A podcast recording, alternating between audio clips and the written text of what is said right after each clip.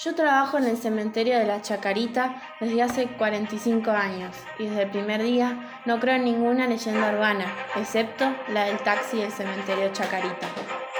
¿Por qué?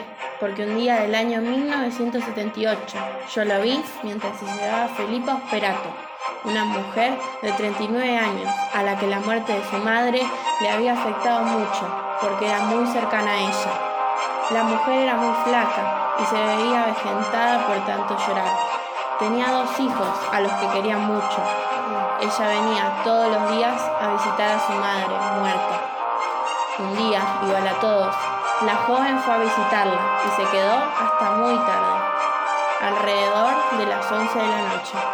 Después de haber salido, se paró un tiempo a hablar conmigo y me dijo, Hoy se me hizo muy tarde, así que me voy a tomar un taxi en vez de ir caminando.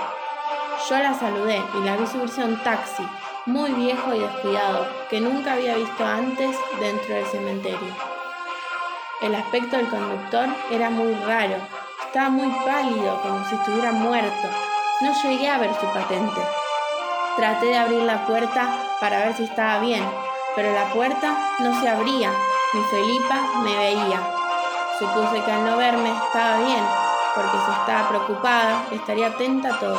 Parecía que estaba triste. También se notaba como que tenía frío, porque se tapaba con un abrigo que era de ella. Eso me resultó raro, porque era una noche templada. Como ya era muy tarde, fui a cerrar la puerta del cementerio. Hasta ese momento todo estaba normal, como una noche cualquiera.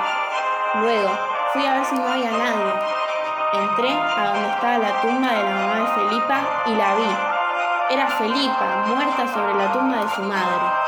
Me asusté tanto porque la vi subirse al taxi y la puerta estaba cerrada, por lo cual nadie podía entrar al cementerio.